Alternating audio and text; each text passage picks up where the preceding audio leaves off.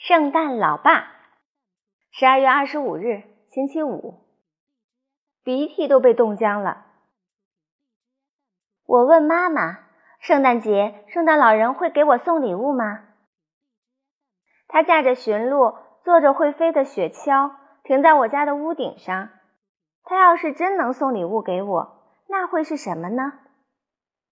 妈妈说：“圣诞老人只给好孩子送礼物。”我说：“我就是好孩子呀。”妈妈说：“你只要能让我稍微安静那么一小会儿，你只要考试成绩能稍微高那么一小点儿，你只要小脑袋瓜里少些胡思乱想，那就算是一个好孩子。”我说：“只是差那么一点点，又不是差很多，所以我就是一个好孩子。”几天前我就想。今年的圣诞礼物，我一定要得到一个最新款的变形金刚。为了这个愿望，我早早就把袜子准备好了。变形金刚很大，一般的袜子肯定装不下。这可难不倒我。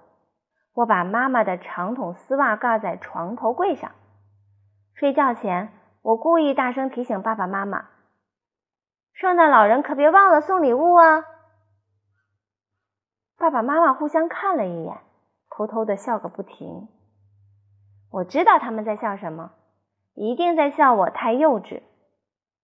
其实我早就知道，世界上根本没有什么圣诞老人，没有驯鹿，没有会飞的雪橇，至少在地球上没有，那是童话故事。可是这一点也不耽误我得到圣诞礼物。我还知道。每一年圣诞节的前一个夜晚，爸爸都会偷偷的跑到我房间，在我准备好的袜子里放进礼物。圣诞老人其实就是爸爸装扮的，可是我不能拆穿这个秘密，否则就没有礼物了。我让爸爸妈妈一直幼稚下去吧。么么哒。